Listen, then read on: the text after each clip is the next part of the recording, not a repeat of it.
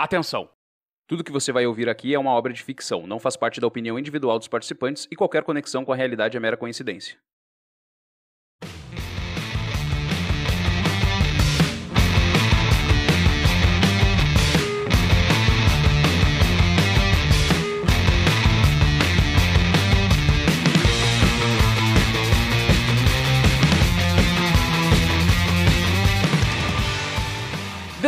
Despertável público, está começando mais um Relativo Verdades, o nosso podcast semanal para tentar desconstruir as nossas próprias verdades e sairmos daqui com menos certezas do que entramos. Sejam todos muito bem-vindos. Eu sou Lucas Amaral.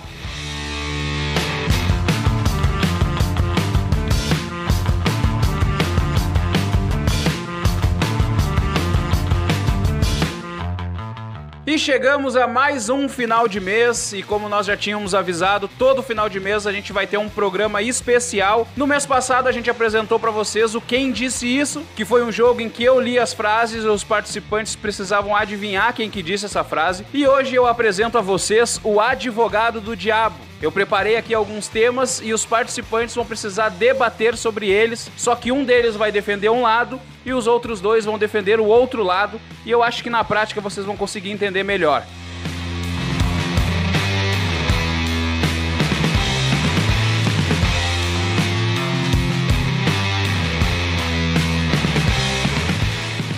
Então, feita essa pequena introdução, eu apresento os nossos participantes. Primeiro ele, André Menezes. Muito boa tarde, senhoras e senhores. Boa tarde aos meus amigos, aos ouvintes. E vamos para mais hoje, um... Hoje é para ganhar, André. É, hoje não é pra ficar na lanterna, né? Na última, como eu falei, eu tava só pela, só pela, pela amizade, pelo jogo. E hoje também. E também está aqui o nosso campeão do primeiro jogo que a gente fez, Luan. Boa tarde, gurizada. Boa tarde aos amigos e boa tarde a todo mundo aí que no feriado trabalha e lá no meio da jornada de trabalho lembra que é feriado e que não precisava estar trabalhando. Uma salva de palmas. Hoje, hoje mais do que desconstruir as nossas verdades, a gente vai tentar construir as nossas próprias inverdades.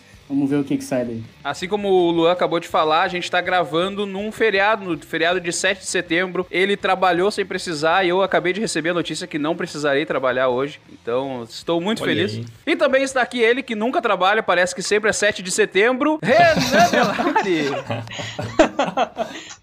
Um, eu vou dar aqui meu olá a todos, dizer que o Luan é campeão com asterisco do último, O do último game, que eu sou campeão moral. Em segundo lugar, eu gostaria de falar que eu represento a independência, porque me- estou liberto do, do mercado de trabalho, independente. E terceiro lugar, para quem não me conhece ainda, estou perdendo muito, só lamento. E para quem já me conhece, um olá. As pessoas que ouviram o nosso último programa e me deram feedback, assim, ficaram muito surpresas, tipo, não acreditaram que no último, tipo, na última pergunta, o Luan foi lá e conseguiu virar o jogo. Não, foi a O Renan veio Ah, ganhando em quase Isso foi todo. É a manipulação. raça, rapaz, a raça charrua. Ah, que. CPF O corrupto. que, que é charrua? Raça É o charrua? refrigerante.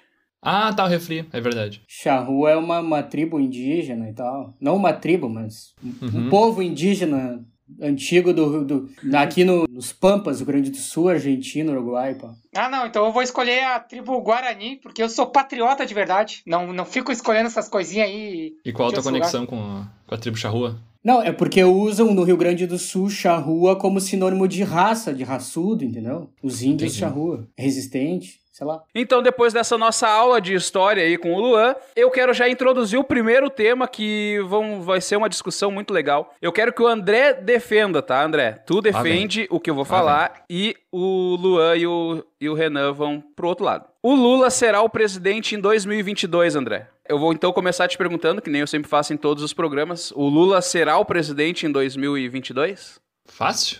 Muito bem, vamos lá.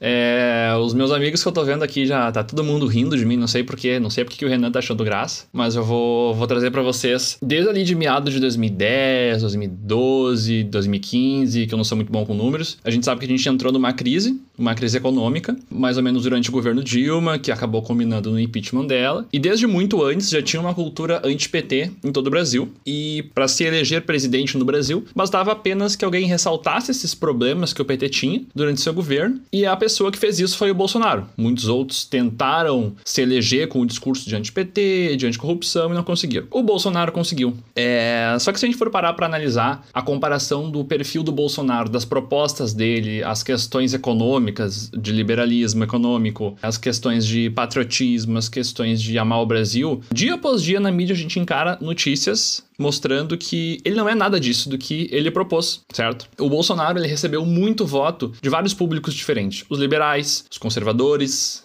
a igreja, o pessoal armamentista, e muitos desses nem queriam o Bolsonaro necessariamente como presidente, mas apenas tirar o PT, certo? A partir do momento que o Bolsonaro já está na presidência, essas pessoas não precisam mais continuar defendendo o Bolsonaro, porque elas já conseguiram tirar o PT, certo? Então o próximo passo é só continuar evoluindo. O Bolsonaro não era a melhor opção para elas, mas era a opção que tiraria o PT. Então, passado esse primeiro período de quatro anos das pessoas percebendo que o Bolsonaro não é o presidente ideal e que já não está mais o PT na presidência, então a partir de agora, parte desses públicos que votaram no Bolsonaro é, já se desprenderam dele, já se descolaram dele. Não tem mais porquê eles continuarem votando com o Bolsonaro. É um otimista, rapaz. Então, como a gente sabe, a gente via aí as, as pesquisas de intenção de voto uh, durante o ano de 2018, que o Lula estava prim como primeiro colocado e o Bolsonaro em segundo, e o Bolsonaro só se elegeu porque o Lula foi preso. Agora que o dito cujo está solto, a gente vai ter, ele vai se reeleger novamente e ele vai voltar ao, to ao topo das pesquisas e vai se eleger em 2022. Muito bom, muito obrigado.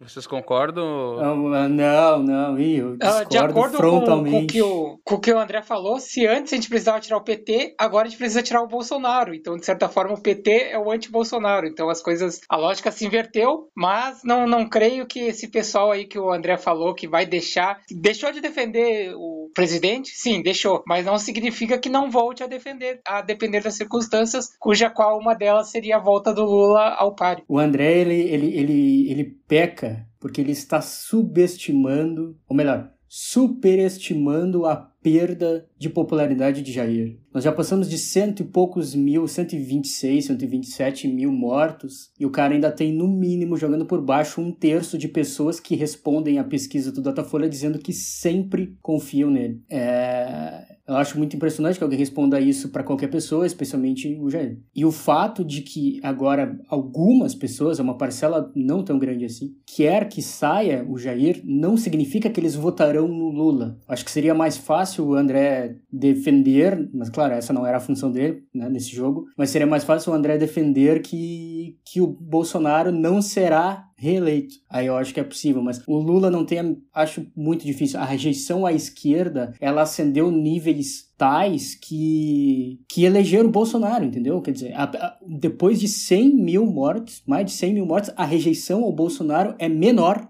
do que a rejeição ao Lula, sabe? E a esquerda em geral. Então, quer dizer, é, se vier alguém de esquerda, tipo, esquerda-esquerda mesmo, na minha visão, vai acabar perdendo. A saída viável contra Jair, na minha opinião, é alguém de centro, ou até centro-direita, porque aí pegaria parte dos, dos moristas aí. É, não que eu, que eu acho bom isso, né? Mas eu acho que é o viável fosse centro, centro-direita. A esquerda eu acho extremamente difícil. Vai ser que, o Tiririca. De que ganhe. Quero ouvir o Renan agora. O Luan falou uma coisa ali que eu achei interessante, de que não necessariamente quem deixou de apoiar o presidente vai, vai apoiar o Lula, ou vai votar no Lula. E basta a gente lembrar que nas eleições de 2018, os votos nulos foram cruciais. Cruciais pra, tanto para a Ah, vitória do, do atual presidente quanto para a derrota do, do PT. Tanto é que o atual presidente não, não teve a maioria da população. Se for contar só quem votou nele, ele não obteve a maioria. Então os nulos acabaram tendo um papel importante que acho que vai se repetir em 2022. Acredito que possa até crescer o, o número de votos nulos e aí é, é definitivo porque por mais que a gente possa, possa visualizar uma queda no apoio do, do atual presidente, que não é brusca, é óbvio, tem se mantido mais ou menos estável, mas a tendência é de queda e não de, de aumento no apoio. Por mais que a tendência seja de queda, não, não há uma tendência inversa de, de apoio ou de crescimento no apoio aos candidatos de esquerda. Então, há uma a- tendência de aumento da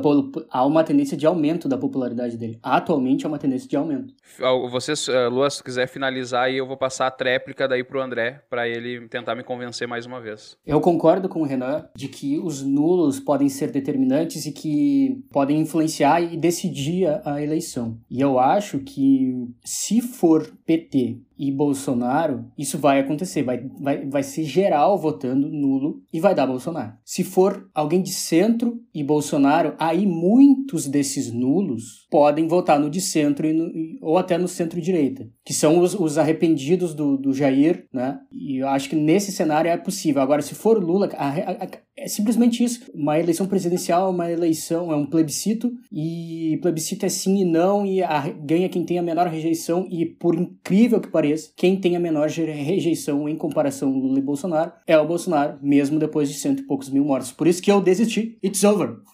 A pergunta pra mim vai ser, Luan, defenda não desistir. Ô, o Lua, Lula, tá- tal qual um animal marinho, deve afundar, né? André, tua tréplica agora. Vamos lá, tem que melhorar os teus argumentos, André. Tu ainda não tá me convencendo. É, não, o principal argumento aí que, que eu acho que foi contra o que eu disse, meus queridos companheiros, Ó, já tá falando igual. Ó, já incorporou o discurso, já. a retórica. é que esses públicos, entre os vários públicos que votaram no Bolsonaro, tem um público que é um pessoal muito grande, que são os empresários, certo? Os empresários votaram muito contra o PT ao longo de vários anos por causa da crise econômica, porque o PT é um partido que chega e esvazia o caixa mesmo. Mas a gente tem que se lembrar que quando o Lula se elegeu em 2002, na, na primeira eleição dele, ele vinha de uma série de, de candidaturas que ele dizia que tinha que juntar o povo, que nós tínhamos que lutar contra o poder, o sistema e o capitalismo. E ele sempre tomando no pau. Quando chegou em 2022, 2002. o cara pintou a barbinha de branco, virou um senhor de idade, inteligente, chegou na TV e disse assim, ó, povo brasileiro e empresários, nós temos que lutar junto. E o velhinho ganhou a eleição. 2002. 2002. Então, os empresários sabem, e a economia do Brasil cresceu muito depois que o, que o Lula assumiu. Então, apesar dessa rejeição, os empresários sabem que a eleição do Lula, ela traz consigo, principalmente depois de um governo dito de direita, né? Tem essa, essa briga aí se FHC era ou não de direita, e o Bolsonaro é de direita. Então, principalmente após um governo de direita, a eleição do Lula, ela trouxe um aumento econômico. E isso é Influenciado É. pelo cenário externo. Muito. Então, os empresários sabem que com uma vitória do Lula numa disputa eleitoral para presidente, inclusive logo após um governo de direita, antecipam uma, uma melhora da economia. Né? E isso é música para os ouvidos dos empresários. Empres- pequenos empresários estes que ouviram o atual ministro da Economia dizer que a gente tem que é, não salvar os pequenos, que tem que salvar só os grandes. Então eu acho que essa parcela da, da- do público do Bolsonaro ela tende a dar uma virada de casaca. Bah, os empresários estão cada vez mais junto com o Bolsonaro. É, ele foi o que defendeu, entre aspas, né, na visão estúpida deles, aí a volta da atividade econômica. Ele cresceu, o apoio entre os empresários dele cresceu, com, com certeza. E, inclusive, um dos, um dos grandes apoiadores empresário do atual presidente teve seu, seu ápice econômico de seus negócios durante o governo Lula, que é o Luciano Hang. Nota que eu tô dando. não é uma informação correta. É, é correta. Antes de entrar o governo PT, ele tinha uma loja de tecidos. E após o, e, a- e a- e durante o governo PT, ele cresceu enormemente. Ah, não, tá. Então é que tu falou ápice. A ápice é o topo. O topo dele é hoje. Pode dizer que teve um grande crescimento, então, mas não o ápice, nem auge. Muito bem, então é, eu vou fazer assim, ó, eu vou dando nota pra vocês aqui quando vocês vão defendendo. Eu, eu escolhi dois temas pra cada um de vocês defender, então o André eu já dei uma nota, depois eu vou somar com a outra nota dele e no final a gente vai ver quem que Tu somou mais falar? nota pra definir o ganhador. Não vou falar. Acho que não fala mesmo. Eu só quero só falar uma coisa. eu- Acabou já a minha parte? Já, já acabou. Não participem desse jogo porque é uma merda.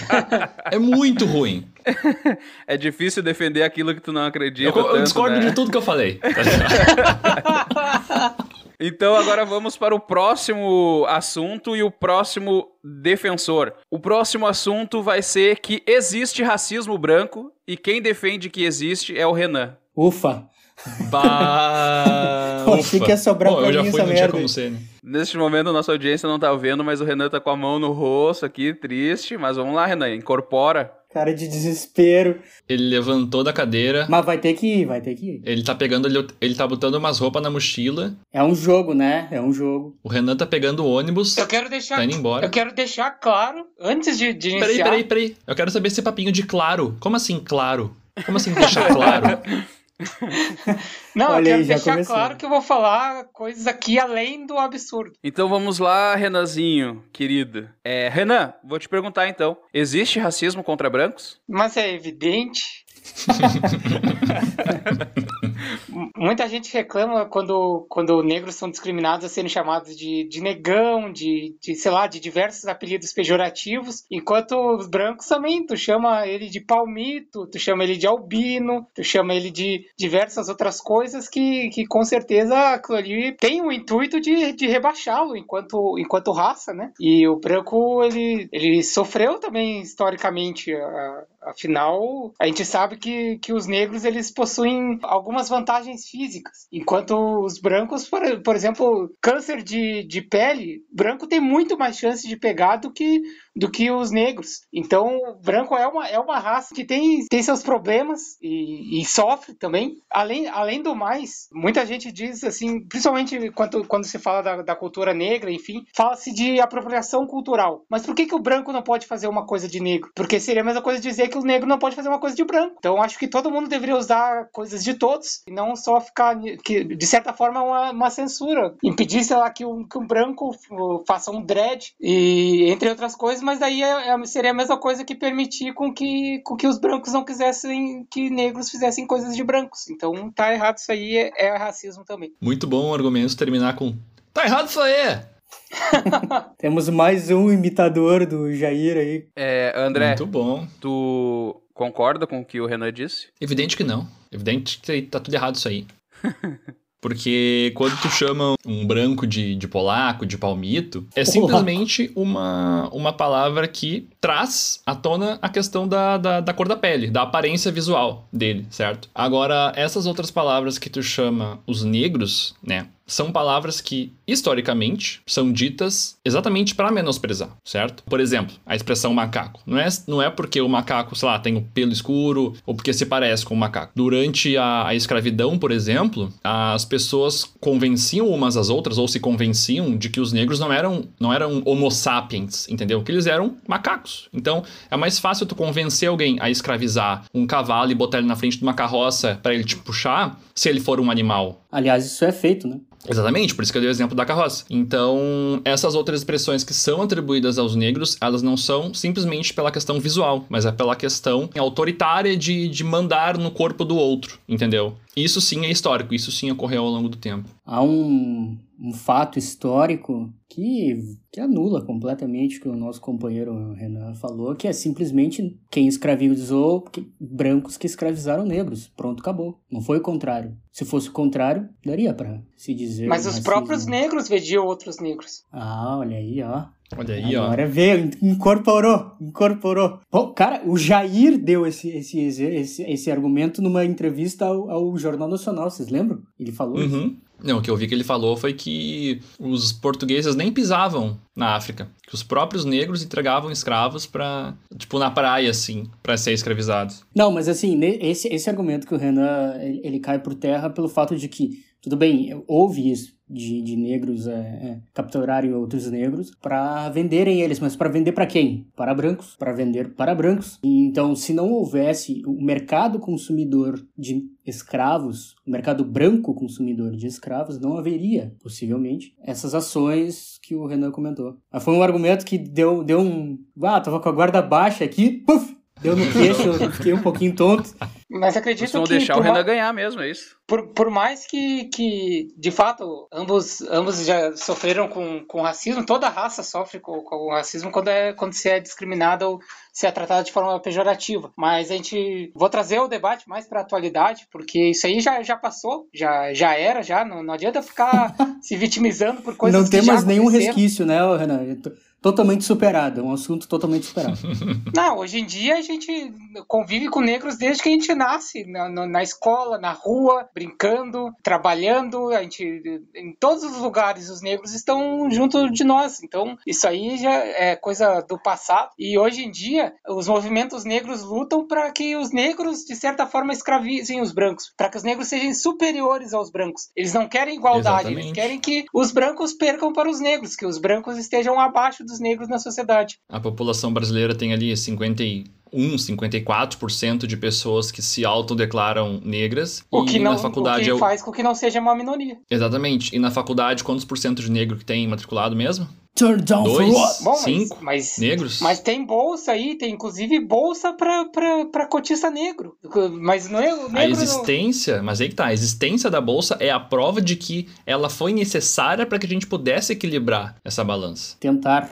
É, Renan, me diz uma coisa, Renan. Por que, que mais de 70% das pessoas mortas pela polícia são negras? Por que, que a, a grande maioria da, das trabalhadores domésticos ou, ou de desempregados são negros? Por que, que a, a maior parte da, da, da população de rua é negra? Tu vê, é, é muito difícil tu ver um, um- um branco, branco, branco mesmo. É tipo, olho claro, pele realmente branca morando na rua. Isso é muito difícil nessa situação. Mas isso aí são, são coincidências estatísticas. Por que, que a maior. Ah, o Renan, coitado, o Renan tendo que falar isso, né, cara? Por que, que a maior parte do, dos empresários ou dos cargos de liderança em grandes empresas são de, é de homens e brancos, não negros? Tudo isso é reflexo do, do, do- racismo e, e, e não é o contrário. Se fosse o contrário, justificaria dizer que há um racismo contra brancos. Se fosse todas essas estatísticas ao contrário, mas elas não são. Muito bem, então assim encerramos o debate sobre racismo, existir racismo contra brancos. Acho que vocês foram muito bem, foram bons argumentos, apesar de não serem sempre argumentos que concordam. Acho que a- as nossas participações aqui não vai ter 100% de, de concordar com o que a gente tá falando, tá? Então, o pessoal que já ouviu ali no início, isso é um programa de ficção. Isso que você está ouvindo não é a realidade da opinião de cada um que tá falando. Deixa eu perguntar pro Renan. Renan, quer dar algum depoimento? Quer falar alguma coisa? Se me permitido for, eu gostaria de dizer que nenhuma palavra que eu falei ne- nesse último pedaço do programa é, eu, eu concordo com ela, ou nem sequer são verdades. É por isso que tu tá aqui com a gente. Então vamos dar sequência aqui ao nosso programa. Agora vai ser a vez do Luan defender uma, um assunto aqui que eu escolhi. E esse assunto tem totalmente a ver com ele. A paixão pela opinião, né? O Luan terá que defender que. Se deve ter muita paixão quando tu tá dando uma opinião. Então, Luan, deixa eu começar te perguntando se é, a pessoa, quando ela dá uma opinião, ela tem que ter a paixão por essa opinião dela? Ela tem que ter, porque senão ela não convence ninguém. Ela tem que ser apaixonada por aquilo que ela acredita. Se nós acreditamos que algo é o melhor, nós precisamos impor a nossa ideia, entendeu? Nós precisamos mostrar com entusiasmo para que a pessoa, que o nosso interlocutor, Como tu tá fazendo agora. Invadido, exatamente. Sinta-se invadido por aquele, aquela maré de entusiasmo e, e assim a gente convence, porque o argumento racional, nós somos humanos, nós somos passionais. O argumento racional, ele não convence. Já tá aí o nosso participante Luan, que ele fica tentando dar uns argumentos racionais, ele já desistiu do Brasil por causa disso. Essa é a prova de que a racionalidade ela não convence, ela é ineficiente. Apesar de eu estar sendo racional para dizer isso. É, o que convence é a paixão, é a raiva, é o sentimento. Por isso que está aí o nosso presidente Jair, por isso que as pessoas amam os seus líderes, porque elas precisam amar e o grande líder é aquele que se aproveita dessa característica humana para construir um culto em torno de si e ascender aos mais altos postos da humanidade. Esse é Luan Bolsonaro. o novo membro da, da família. Quem quer falar primeiro aí de vocês dois? Posso começar? Vamos lá, André. Vamos lá. Senhor Luan. Não, Lu- Bolso, Bolsonaro, chama só de Bolsonaro ali, que é a família. Ah, tá. É, senhor Bolsonaro, tu falou que quando a gente tem uma convicção, tem uma ideia, a gente acha que aquela ideia é melhor, a gente tem que convencer os outros daquilo, porque aquilo é o melhor pros outros, Exatamente. pro mundo e etc. Isso. Muito bem. Defina melhor. Porque, tipo assim, teve um programa que o Renan deu um exemplo que ele viu, parece que no, no Nerdologia, que a gente, quando a gente descobre, por exemplo, uma galáxia nova, um planeta novo, a gente tem tem uma descoberta nova e a gente tem milhões de coisas que a gente não sabe sobre aquela galáxia, certo? Uhum. Então, a cada uma coisa que tu descobre na vida, te surge mais de uma dúvida, certo? Então, se tu levar isso ao pé da letra, tu sabe que o total de conhecimento que tu tem e o total de conhecimento do mundo sempre são valores diferentes. Tu sempre sabe menos do que tu deveria saber. Então, quando tu tem a convicção de que alguma coisa é a melhor do mundo, tu pode achar aquilo naquele momento, mas informações que tu ainda não tem podem te convencer do contrário, certo? Quando tu olha e diz assim, ó, bom, tem uma mesa, a altura dessa mesa é perfeita para mim, todo mundo tem que usar uma mesa com essa altura, com 76 centímetros e meio. Beleza. Aí tem lá um estudo de anatomia que diz que os ossos do corpo precisam de uma altura assim, assim, e tu não sabe desse estudo de anatomia. E aí tu convenceu o Não mundo inteiro a usar saber. uma mesa Não com precisa 76 saber. centímetros e meio de altura, só que tinha um pedaço de conhecimento que tu não tinha. Então, como é que tu pode ter certeza que algo é o melhor pros outros? A gente nunca tem certeza que algo é o melhor pros outros. Ah, o André vestiu o personagem eu. Tu deu muitas aulas pra nós aqui no em todos os outros episódios. Muita paixão Qualquer um envolvida. consegue se de- defender isso muito bem, não tem? Sabe por que, que tu estás errado, André? Porque tu deu argumentos racionais, André. 98% da população mundial não vai nem entender o que tu falou, André. Entendeu?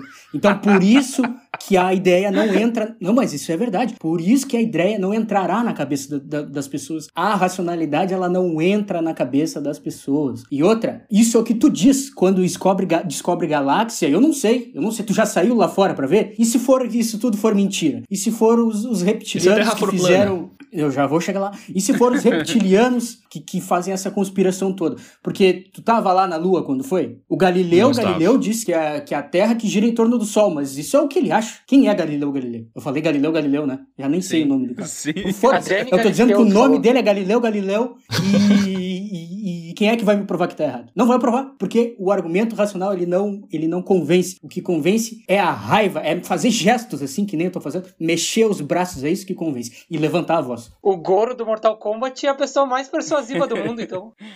Exatamente, vai discordar dele, vamos ver se, né? Eu acho que ele te faz concordar em meio segundo. O Luan falou na, na primeira fala dele, explicando o porquê que a gente deve ter paixão pelas opiniões, ele falou que a gente deve impor nossas opiniões aos outros, que a gente tem que ser apegado a um, a um ponto da nossa opinião, de, de certeza de que é aquilo, a ponto de fazer com que o outro pense isso e o outro tem que pensar igual a gente. Só Exato. que, só que então, até que ponto tu tem, tu, tu, pessoa individual, sozinha, Luan tu Bolsonaro. tem certeza das coisas e essas coisas não foram te impostas. Como que tu vai saber que isso é verdade, sendo que alguém impôs isso pra ti? Então não é uma certeza que tu criou, foi uma certeza que alguém impôs a ti. E tu confia na opinião de outra pessoa, na, na opinião de quem tá te impondo? E por que que tu confia? Eu confio porque já, já há um grupo, já há, é algo histórico, entendeu? É algo histórico. Milhões e milhões de pessoas seguem, por exemplo, bilhões na real, acho, o, o cristianismo. Por quê? Porque está dois mil, tá escrito, a prova é, esse é o maior argumento, tá escrito na Bíblia.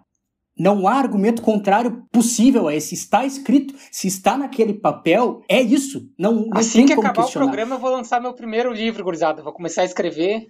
Não, mas não é qualquer papel. É só naqueles papéis. Papiros. É que, é que também tá escrito na Bíblia que não podia comer salmão. E tem gente comendo salmão? Tem. Então eles estão errados, porque está escrito na Bíblia.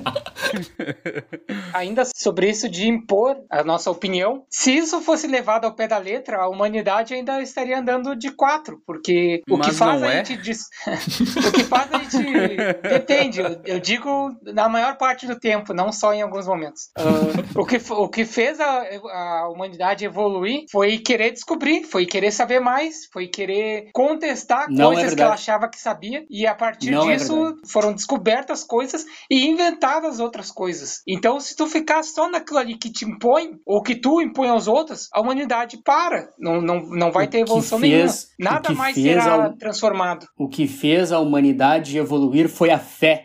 Foi a fé. Foram Foi- os líderes. É um grande grupo, é, é- são lideranças, é uma comunidade grande em torno de um ideal. É isso que faz evoluir. É, é quando a gente, por que, que a gente deve impor a nossa ideia? Porque quando eu, eu sei, eu não acredito, aí que tá, Renan, eu não acredito, eu sei que é o melhor. Quando eu sei que é o melhor, o melhor que eu posso fazer, a, a- a ação mais benevolente que eu posso fazer é impor esse melhor às outras pessoas, mesmo que elas não queiram, porque elas ainda não alcançaram, entendeu, Renan? Não alcançaram ainda aquele nível, aquele o nirvana, aquilo que só a fé nos traz. Então, por isso que a gente tem que impor o que a gente acredita, porque nós estaremos fazendo bem, mesmo que isso custe a vida das outras pessoas. Nós precisamos impor, porque nós estaremos fazendo bem. Eles irão pro céu. Então eu encerro minha participação aqui falando que se o ser humano não tivesse aprendido a fazer fogo, ou mesmo criado ferramentas, só a fé salvaria ele dos predadores naturais. E o André querendo defender o Lula presidente 2022. Ó. Pra mim, o presidente 2022 é Luan Bolsonaro, não tem. Não, 2022 É é Luan verdade. Não, na Bolsonaro. verdade, na verdade eu não terei idade ainda para ser presidente. Então o Jair será reeleito, nosso presidente patriota que adora a nossa bandeira, a Ele bandeira ainda brasileira não saiu do que é personagem. ele adora Que a é bandeira vermelha, branca e brasileira azul. que é azul, vermelho e branco. né? E tem umas bandeira estrelinhas. brasileira com algumas estrelas. E aí depois que ele sair, aí eu entro Pra dar continuidade. Esse personagem poderia ficar até o final do programa, né? Eu queria ver se ele conseguia. Não, pelo amor de Deus, não. até o Chega, final já do gastei minha programa. cota. Então vamos lá, André. Eu escolhi pra ti mais um tema aqui, tá? Tu vai ter que defender que o funk é melhor do que o rock. Mas e precisa de alguém pra defender isso? precisa Então deixa- de alguém pra falar sobre isso. Deixa eu te perguntar então, André. O funk, ele é melhor do que o rock? Muito melhor, muito melhor. Por e não vou me dar por satisfeito se vocês não saíram daqui concordando comigo hoje. Eu ouvindo a MC lá. E requebrando. Ah, a gente tem uma, uma, uma artista no Brasil hoje muito famosa, inclusive fora do Brasil. O Renan tá rindo de novo, eu não sei porquê. Eu tô falando muito sério. Tem uma artista hoje muito famosa, muito reconhecida, que é a Anitta, certo? Anitta, que tem um. Que é o remédio de vermes, aquele que. Não sei. Não, tem um remédio de vermes que é Anitta. Ah, tá. Acho que é o nome comercial da Invertimicina, aquele bagulho. Tu andou tendo problemas com vermes, Lu? Ah, eu, Pra às saber vezes eu me incomodo com os bolsominions aí, né? Daí então.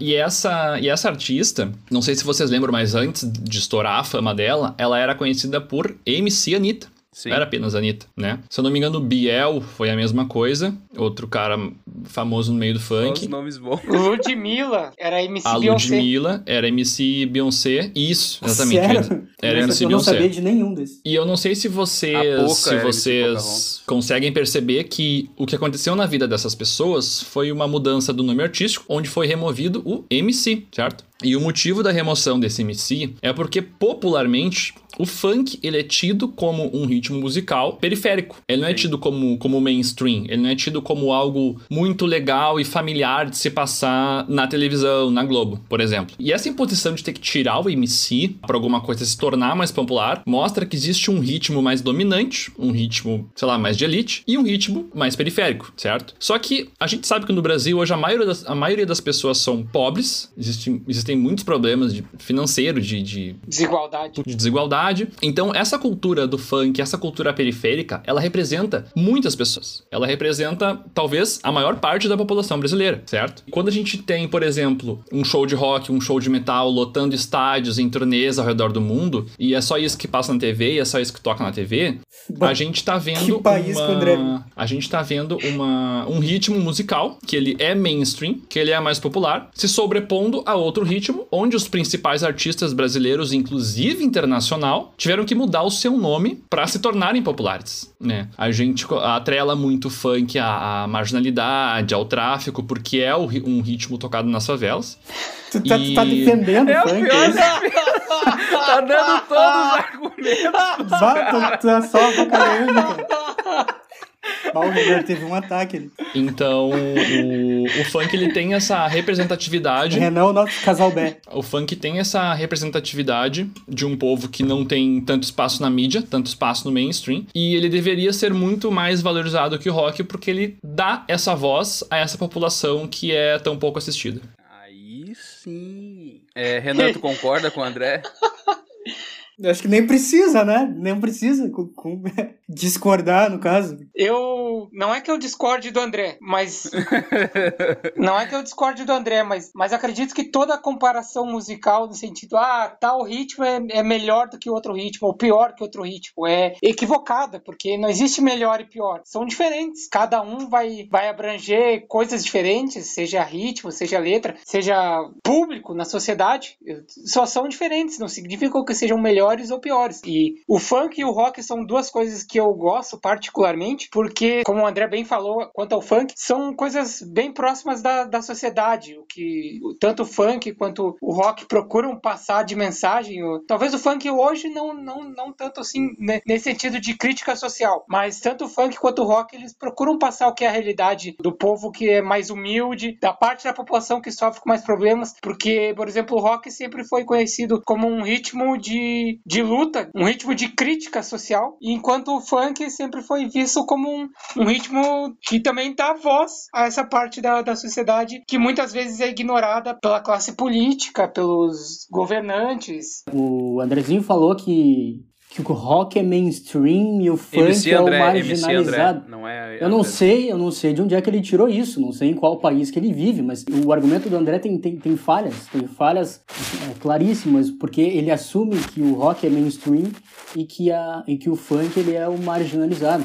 E eu não sei em qual país que ele vive, mas no Brasil isso não acontece. Os dois estilos mainstream atualmente são o sertanejo e o funk. O rock é muito mais de nicho do que era no passado, e hoje o funk assumiu esse lugar, provavelmente em segundo, atrás apenas do sertanejo. Então, esse não é, não, não é um argumento válido dizer que o funk ele é o gênero da, da, dos esquecidos. Não, não, não é porque hoje ele é, ele é muito mais mainstream do que o rock, por exemplo que o funk ter se tornado mainstream foi, é, um, é, uma, é um movimento recente. Vamos dizer que explodiu ali nos anos 2000, com o Furacão 2000 e etc. E a partir daí o funk ganhou muita popularidade, porque antes ele era marginalizado. Ainda é, mas tá, hoje ele é mais vão aceito. 20 anos, não, tranquilo. Sim, mas é bem menos consolidado uh, te temporalmente do que outros ritmos. Tem que só como antes da gente passar pro próximo assunto, fazer um passinho aí. Só pra gente que tá te assistindo aqui. Passinho de funk.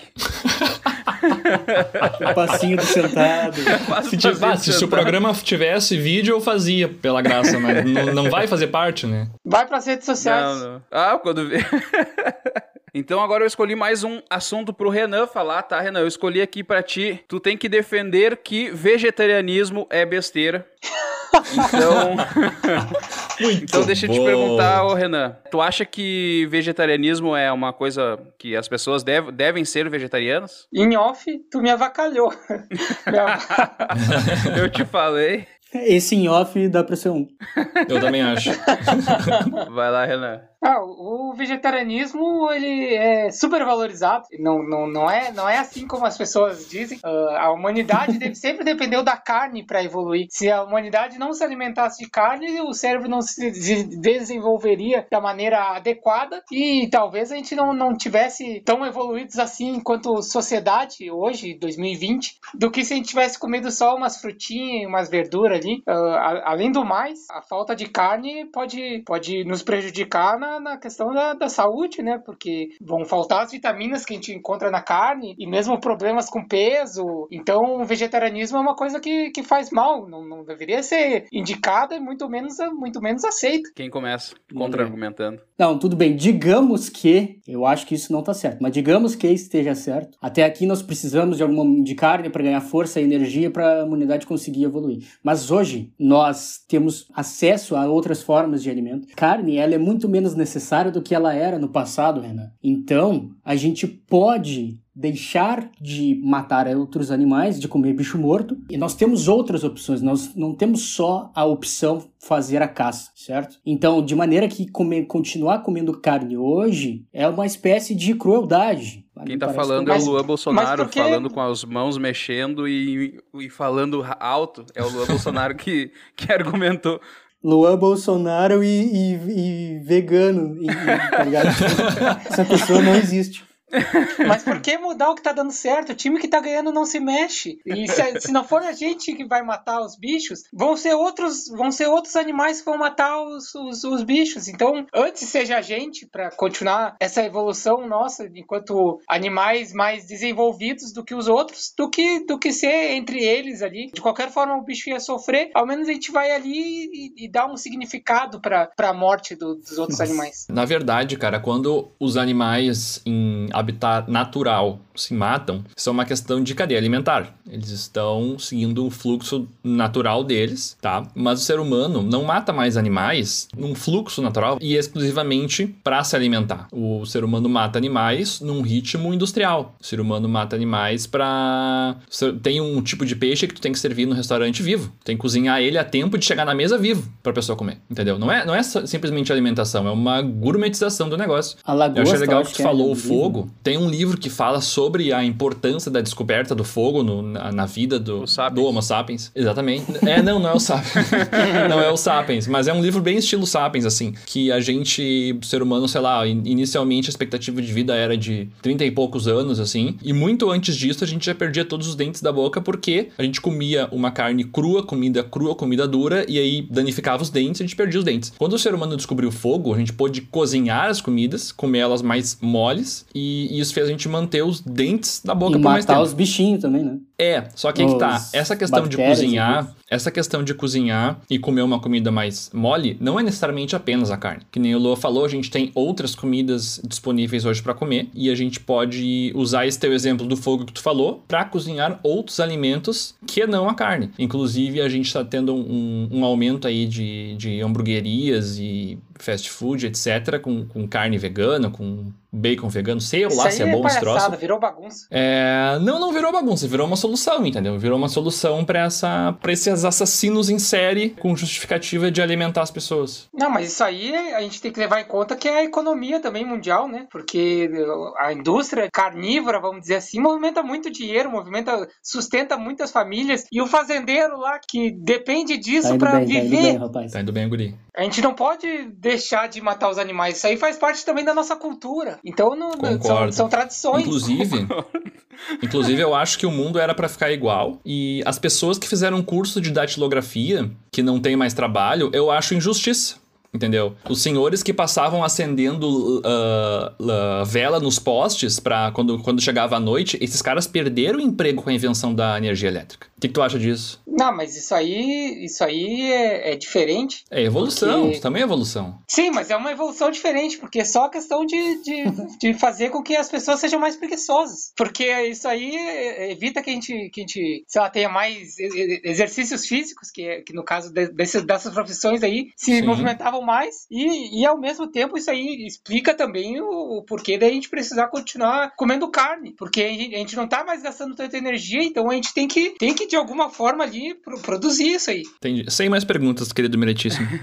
Muitos bons argumentos aqui do, do nosso defensor do veganismo é besteira. Dá é, pra deixar até- claro aí também que não necessariamente é só o cara que tá defendendo o, o contrário que tá falando coisas contrárias ao que ele pensa, né? O- É. Os outros debatedores também podem fazer isso pra contra-argumentar o que o primeiro Todo mundo disse. aqui é um personagem. Todo mundo aqui é um personagem. É, todo mundo veste uma veste. Até eu, eu pareço ser inteligente aqui apresentando, mas quem me conhece sabe. Então, o nosso último assunto, que quem vai defender é o Luan Bolsonaro, é um assunto que a gente já conversou em off neste, neste podcast, que é nem sempre é preciso trocar de roupa depois do banho. O Luan terá que defender que não é preciso, que não, não precisa trocar de roupa depois do banho. Tu pode usar a mesma que tu estava usando antes. E os outros vão ter que defender o contrário. Então, ô Luan, deixa eu te perguntar. É um troço tão esdrúxulo que o cara fica. Acho que é a coisa mais fácil de eu e o André defender o contrário. Luan, depois que tu toma banho, tu pode usar a roupa que tu tava usando antes ou tu tem que trocar? tu deve usar a roupa que tu estava usando antes. Lucas, Lucas, até 2100, Lucas, a nossa água potável, ela diminuirá em 86%. Lá vem a causa. Sim. E assim, e assim como disse o, disse, já disse o nosso companheiro tu mesmo, Lucas, 88% das estatísticas ditas em programas de podcast são inventadas. Certo? 95. 95, viu? Não, tu tá errado. E, então, cara, uma lavagem de, de roupa de, de, de, meia hora, tu gasta 40 litros, Lucas, pra lavar uma meia dúzia de roupa, sendo que tu nem tava sujo, ainda mais na quarentena. É um disparate, é um desaforo, é um atentado ao meio ambiente pegar e na quarentena, onde a gente quase nem se suja, pegar e tomar banho e trocar de roupa. Isso é um absurdo, isso é um absurdo. Além do mais de que tu destrói a célula, porque é necessário que a gente que nós mantenhamos células mortas no nosso corpo, entendeu? Agora eu quero ver. Porque... Não, agora ficou bonito. Não, é necessário que nós mantenhamos células mortas no nosso corpo, por isso, porque isso daí reage com outras células e faz com que isso estimula, é como é mais ou menos como o, o sistema imunológico, que tu tendo células mortas, tu estimula o sistema de produção de células do nosso corpo e aí nós produzimos mais células vivas e boas. Então isso é natural. Nós, nós evoluímos milhões e milhões de anos é, é, sem tomar banho, banho todos os dias. Isso é uma cultura que foi imposta pelos imperialistas imperialistas europeus que, que vieram para cá. Não, melhor não, isso é uma cultura indígena, na real. É. Mais pois é, os europeus são conhecidos por não tomarem muito banho. É, não, é verdade, eu ia eu inverti a ideia. E é por isso que eles são uma sociedade mais evoluída. Exatamente, porra, eu ia dizer isso. Então, assim, ó, cara, a gente tem que pegar exemplo dos melhores lugares onde, onde, onde tem mais qualidade de vida, que é, por exemplo, na Europa. Na Europa eles tomam menos banho do que nós. Então a gente tem que copiar os europeus. Por quê? Porque eles pensam, eles sabem disso que eu falei, e eles pensam no meio ambiente e nas futuras gerações. Então a gente tem que lavar menos roupa, a gente tem que tomar menos banho para preservar nossa água potável. A gente tem que manter o nosso corpo com aquela casquinha de sujeira que ela é importante para nos proteger dos micróbios e afins. André, tá. depois tá. do, do banho, tu acha que o que o, o Luan falou tem, tem um pouquinho de, de verdade ali? Tu concorda com ele? Absolutamente nenhuma verdade. nenhuma verdade. Se a gente der uma pesquisadinha na internet, é capaz de a gente encontrar uma coisa chamada casa sustentável, tá? Quando a gente dá descarga no vaso, por exemplo, a gente está jogando fora ali alguns litros d'água, só que alguns litros de água que não foram usados para nada ainda, certo? Digamos que essa água que a gente usou no vaso tenha vindo da torneira da pia, uh, da cozinha ou do banheiro. Isso não ia deixar sujo o vaso, certo? Então existem algumas casas sustentáveis que elas reúnem, vamos dizer assim, numa caixa d'água secundária, alguma dessas águas que não foram tão sujas assim e que pode ser usado para descarga, tá? Esse pessoal aí da, da natureza, esse pessoal que defende a água, gosta de, gosta de inventar esse papinho aí que para mim é. Mas quem é que tem dinheiro para fazer essas casas sustentáveis, ó rapaz? O mundo evolui. Com quem é que tinha smartphone? smartphone em 2009 e em 2020. As coisas não, tá, são produzidas não, em é, escala. Tá, uma coisa é falar de telefone, outra coisa é falar numa casa, né? Sim, mas a casa. um pouquinho mais difícil. Mas uma casa sustentável é basicamente a estrutura. É cano, é, é o reservatório, não é uma tecnologia. Mas é algo entendeu? que já está já tá construído e que tu tem que substituir. O, o, o telefone é, é, é algo novo. Tu não tem o telefone ele não ocupa um espaço que vai te fazer ter que quebrar coisas para substituir. Não, é só dinheiro. Quero saber da roupa. Tu falou que na, a gente deveria copiar bons exemplos de países desenvolvidos, da Europa, porque lá eles não tomam tanto banho. Tu sabe qual é a diferença? argumento bosta esse. tu sabe qual é a, a diferença da oferta, vamos usar essa palavra, a diferença de oferta de água no Brasil e na Europa? Não é a mesma. Sabe qual é a diferença da qualidade dos perfumes na Europa e no Brasil? Não é a mesma. Tu comprar dos guri no centro ali, tu, aqueles que tu compra com o pé, sabe? Que tu escolhe, ele bota o pé em cima, pega esse aqui, ó não é o mesmo cheiro dos que vende lá na França. Exatamente. Não é o mesmo cheiro, é diferente. Então, assim, então os europeus, por, por tomarem menos banhos e terem perfumes melhores, eles conseguem esconder mais uh, esse cheiro. tu falou aí da época colonial, uh, as princesas, as mulheres usavam longos vestidos no corpo. Era para bonito? Não. Era porque o maior vestido representava maior cheiro, respeito? Pro cheiro não, não sair. Aquilo lá era para manter a marofa embaixo do vestido, rapaz. Imagina o cheiro do que saía lá de baixo. Exatamente. é isso, cara. É a oferta de água no Brasil e na Europa não é a mesma. A qualidade dos perfumes na Europa e no Brasil não é a mesma. E a casa sustentável tá vendo aí, é isso aí! Entendeu? e tu, Renan, concorda com o que o Lua falou? É, o Luan falou uma última. Uma das últimas coisas que ele falou ali foi, foi uma coisa interessante: de que, de fato, quanto mais tu usa a mesma roupa, mais tu mantém as outras roupas limpas. E, e, e não, só, e não só isso. Mantendo as outras roupas Esse limpas. rapaz é esperto. Mantendo as outras roupas limpas, tu não precisa lavá-las. Não precisando lavá-las, tu não precisa gastar água. Então, isso, isso é corretíssimo. Tem que usar a mesma roupa depois do banho, desde que tu não tenha sujado ela, sei lá, excessivamente, uma mancha, ou esteja já um voodoo, né? Tipo, tudo tem, tem seu limite. Não, tem limite nenhum. Tem que usar sempre. Tem que usar sempre a mesma roupa. Você sabia que a calça jeans, inventado por Levi Strauss em não sei o ano, foi. Levi's. Só pra te falar que é Levi's. Ah, Levi's.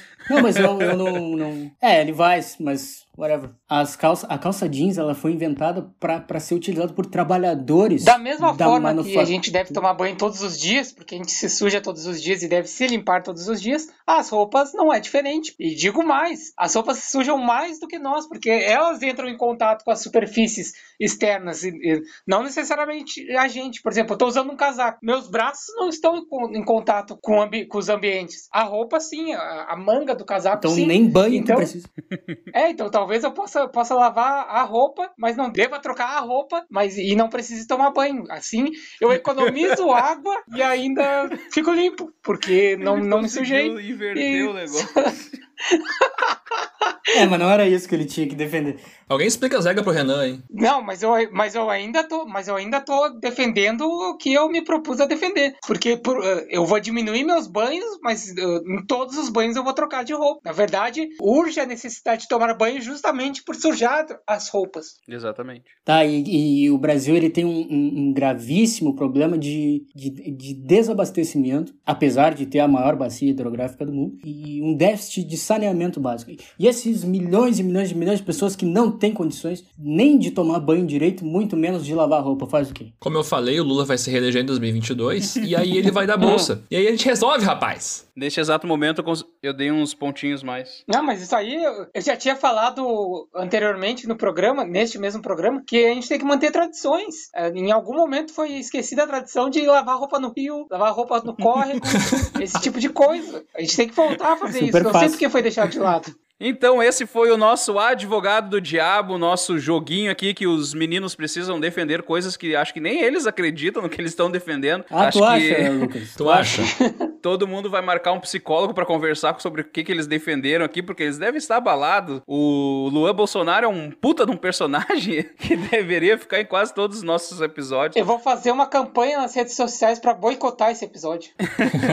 Eu dei uma dificultada enorme no Renan, porque eu peguei temas que ele é bem ativista e botei pra ele defender o contrário. Então, vocês já fiquem sabendo já que as coisas que eles foram que foi falado aqui neste programa não condiz com a realidade com que cada um pensa, tá? Daqui uns anos, quando a gente for candidato a alguma coisa, os caras vão começar a pegar trechos disso aí pra dizer, ó, ó usar. o que, que ele acreditava e defendia lá. Pretende ser presidente, Lua? Eu pretendo. Então, olha Tô aí. falando sério, pretendo. Então já, já vamos lançando a candidatura aqui. Imagina nosso É. podcast com um presidente no- como membro. Ah, Bom, que na legal pior que das seria. hipóteses, tu vai ganhar muitos votos com a direita. Na pior das hipóteses. Deixar de ganhar Então, votos aqui eu-. Eu gostaria de passar pra vocês aqui a minha avaliação de cada defesa de vocês, tá? O André, por ser o primeiro, a primeira avaliação dele minha aqui foi de que foi uma nota baixa, porque ele era, foi o primeiro, então a gente nunca fez esse jogo testando. Ele, a primeira vez que a gente tá gravando já é o real, então realmente o André teve um pouco de dificuldade no início. E eu dei nota 75 pra ele, tá? O meu limite é 100. Pô, então... nota baixa. 75 de 75. 75, porque ele deu uma boa, ele fez bons argumentos, mas achei que ele poderia ter ah, defendido mais o Lula, ele defendeu me- ah, mais que não seja reeleito o Bolsonaro, e por isso que eu dei essa nota pra ele. A segunda nota dele que eu dei foi 85, que eu achei que ele foi melhor daí na segunda defesa, e por isso ele, eu dei 85, mas eu não fiz a soma aqui, mas o André tem uma nota que eu não... O que, que eu defendi no segundo mesmo? Nem lembro. No segundo tu segunda defendeu... foi rock e funk. Rock e ah, funk. sim. Eu preciso fazer a soma. Dá 160. 160. Eu sou de... Ô, jornalista. Eu sou de humanas, cara, não sou de exatas, matemática é de exatas. O Renan, que foi o segundo, na primeira defesa dele, eu achei que ele foi muito bom, muito, muito bom. E eu dei nota 99 pra ele. Foi, tipo, quase perfeito, Só pra não dar realmente. 100, né? Só pra não dar 100, professor. Ele... Bem carinha Não, de porque eu não- eu professor. não É queria- de mala, né? Eu não gosto de dar 100 antes de ver todos apresentando, porque daí eu dou 100 e o outro cara foi muito melhor. Como é, o que, que nota que eu vou dar pro cara que foi muito melhor? Aí tu volta, ué. Eu vai dei lá, 99. paga e escreve outro. Dei 99 pro Renan na, na defesa dele. Na segunda defesa dele, eu também dei 99. Achei que ele foi muito bem e Que palhaçada alguma aí. coisa melhor, mas Marmelada. também É, 99. são os amiguinhos, são os amiguinhos, jornalista aí. amiguinhos, Jornalista é. é. uma raça ruim. Aí o Luan Bolsonaro falando, jornalista tá tudo errado, isso aí, isso aí, a extrema imprensa. Esses caras tinham que estar tá tudo preso. Nos próximos episódios do nosso programa, eu tô curioso pra ver o Luan Bolsonaro Ah, vai no, voltar, meio vai do, no meio dos, dos Seus corporativistas. E então o Renan, eu dei 198 pro Renan. E para o Luan Bolsonaro, o Luan Bolsonaro foi muito bem. Eu achei que ele foi o melhor de todos, então eu dei nota 100 para o Luan Bolsonaro. O Luan aí. Bolsonaro quase me fez. O Luan Bolsonaro já garantiu o voto dele. Quando ele for realmente querer ser presidente, já garantiu o meu voto para ele. Ele conseguiu ir muito bem. E na segunda apresentação do Luan Bolsonaro, eu dei 99. Então ele ficou com 199, um ponto à frente do, do nosso companheiro Renan. Campeão! E na Ah, uma salva de palmas. Todo mundo, uma salva de palmas, salva de palmas. Agora que eu vou de vez. Lembrando que no Brasil, Bolsonaro quando foi se boicota alguma coisa, o negócio faz mais sucesso ainda. Assim funciona. Segunda participação, eh, segundo jogo que a gente faz e segunda vitória do Luan. Os outros precisam ter mais, mais, mais garra. Como é que é o nome dos índios lá? A garra charrua. É o que os outros precisam ter. Quanto, quanto que o Luan tá pagando por fora aí pro âncora? Eu quero Em cobrir a minha defesa, eu quero fazer o meu discurso. Faz, acho que cada um podia faz, fazer faz. um discurso Discurso de perdedor? Não, discurso de perdedor. Obrigado pela minha parte. eu, desde o outro programa, eu sempre disse que eu tô aqui pela, pelo esporte, tô aqui pela amizade, pra criar esse conteúdo divertido. É, a gente fala de política hoje Divertido no Brasil é de uma forma muito pesada, às vezes muita, muito guerreada e muito briguenta nas redes sociais. Ah, mas acho que tem uma forma legal de debater sobre isso também que não seja chata, mas que ao mesmo tempo seja informativa. Eu acho que informativo não foi bem o exemplo do episódio de hoje, mas a gente tenta fazer isso nos outros episódios. Lu, Ren- Renan, teu discurso de perdedor também. Eu vou pegar o gancho do André sobre ele ter falado que, que foi desinformativo hoje. Corre o risco de as pessoas passarem a usar as coisas estapafúrdias que a gente falou aqui no programa como argumentos aí pela Mas já internet. usam? A partir, Já a partir usam, do, cara. A partir do É, momento já que esse usam. episódio for postado. Mas é que a gente foi além, né? Eu, eu me puxei, acredito que, que a minha derrota é injusta. Transcendi os limites do, do, do absurdo aqui pra pra defender coisas que eu sou 100% contrário. Então eu só vou deixar uma vaia aí ao Foi âncora e ao bem, foi ganhador. muito bem. Uh! Mas- E agora o discurso do ganhador. É, os dois, isso é dor de cotovelo, né? Dor de cotovelo. o primeiro perdeu e tá, e tá diminuindo a disputa. É tipo o Palmeiras, Bolsonaro quando, falando. quando começou a dizer que era, que era o Paulistinha lá, mas o que ele mais, mais queria era ganhar o Paulistinha. Grêmio e Inter faz isso direto, no gauchão. E o Renan, o Renan de, de novo, ele não aceita, ele, ele quer, ele, ele vai, é, foi fraude também, Renan? Traz as provas aí. Renan. Eu vou Aí, entrar com recurso. TRE. Não, tô brincando, tô brincando. Foi uma. Foi, um- Eu foi, não tô foi- brincando. Foi, foi bem legal. Foi bem legal. Eu, eu, eu acho que eu fui bem no primeiro. O Luan Bolsonaro, realmente, eu vesti o personagem. Eu acho que, na verdade, o Luan Bolsonaro é o meu verdadeiro, né? O outro Luan, que é o personagem. É o alter ego, aquele que tem um carro que a gente já falou no programa. É, é, é isso, é o alter ego. É, Luan, eu tô mentindo pra vocês. Todos os outros episódios eu tô mentindo. E. Não, é, mas no segundo eu acho, não, não achei que eu fui tão bem. Mas no primeiro eu acho que eu fui bem, foi, mas foi, foi muito legal brincar com os amigos. E pelo amor de Deus, não confundam as coisas, isso é um jogo. E a gente tá aqui pra, pra falar, nesse episódio, falar um monte de besteira e, e pra ver o nível de argumentação esdrúxula que, eu, esdrúxula que alguns grupos têm e que estão aí no, presentes no nosso Brasil. Então esse foi o nosso advogado do diabo. Todo final do mês, na última semana a gente vai fazer um programa especial. A gente já teve lá na semana, no mês passado, o episódio do Quem Disse Isso. Esse é o advogado do diabo e no próximo a gente vai vir também com um, um joguinho que é o de bebê, né? A gente vai ficar bêbado, é isso? Vamos ver. Vamos ver. A esperança que sim. A ideia desse nosso episódio realmente era fazer as pessoas saírem da sua zona de conforto e terem que defender algo que às vezes elas nem acreditam. Eu acho que aqui aconteceu bastante. E até uma ideia de que vocês que nos ouvem tentem fazer isso na casa de vocês, tentem defender algo que vocês não concordam, que vocês vão ver como é difícil de fazer isso. E na verdade é um exercício importante, cara, porque é um É muito exercício importante, de, cara. claro, a gente levou pro absurdo, né? Mas é um exercício de, de empatia, de tentar se colocar no lugar do outro e tentar entender o argumento contrário. É um exercício de questionar tuas próprias ideias, de, de testar Também. se a tua ideia não é uma relatividade. Exatamente, é, é, de, de desconstruir as nossas verdades. E é interessante, fica a dica. Então é isso, Despertável Público. Eu espero que vocês tenham gostado desse nosso episódio. Se vocês gostaram, mandem pros amigos de vocês, nos ajudem a divulgar esse podcast que a gente quer eleger o Luan lá em 2022, então a gente precisa ser muito não, conhecido. 22 ainda não vai dar, tem que ter 35 anos 28. pra ser presidente. 26. 26, ah, é rapaz. verdade. 2028, então, Luan 26. presidente. Um brasileiro. Puta que um pariu. é. Eu já falei que números não, não é muito comigo. cara. Então, divulguem pros amigos de vocês, nos sigam nas redes sociais. Quais são tuas redes sociais, André? Twitter e Medium, me segue lá pra ouvir umas bobagens, é arroba AAA Menezes. Ah, Renan. Twitter e Medium me sigam lá pra ler só coisas sérias. É arroba Renan, Renan Delay. E as tuas redes sociais, Luan? Quem curtiu aí o que eu disse e quiser aprender mais sobre ciência de verdade, né? Porque isso que tá aí é uma grande mentira. Isso aí é, é o marxismo cultural e científico. Quem quiser aprender de verdade, pode ir no arroba Terraplanismo Brasil. E lá eu faço umas postagens, é o, é site, eu sou presidente da Sociedade Terraplanista do Brasil. E, e lá a gente expõe o verdadeiro conhecimento científico. Quem quiser me seguir nas redes sociais é no Instagram, lá é o Amaral Lucas. E as redes sociais também do nosso podcast é Relativerdades. O Renan fica fazendo algumas postagens lá sobre as frases que a gente fala aqui no programa. Ele tem um trabalho muito grande pra fazer isso. Então vamos lá valorizar o que ele faz, seguindo as nossas redes sociais e comentando as publicações. Então é isso, Despertável Público. Muito obrigado por nos escutarem até aqui e tchau. Tchau, tchau. Tchau, não. Até mais.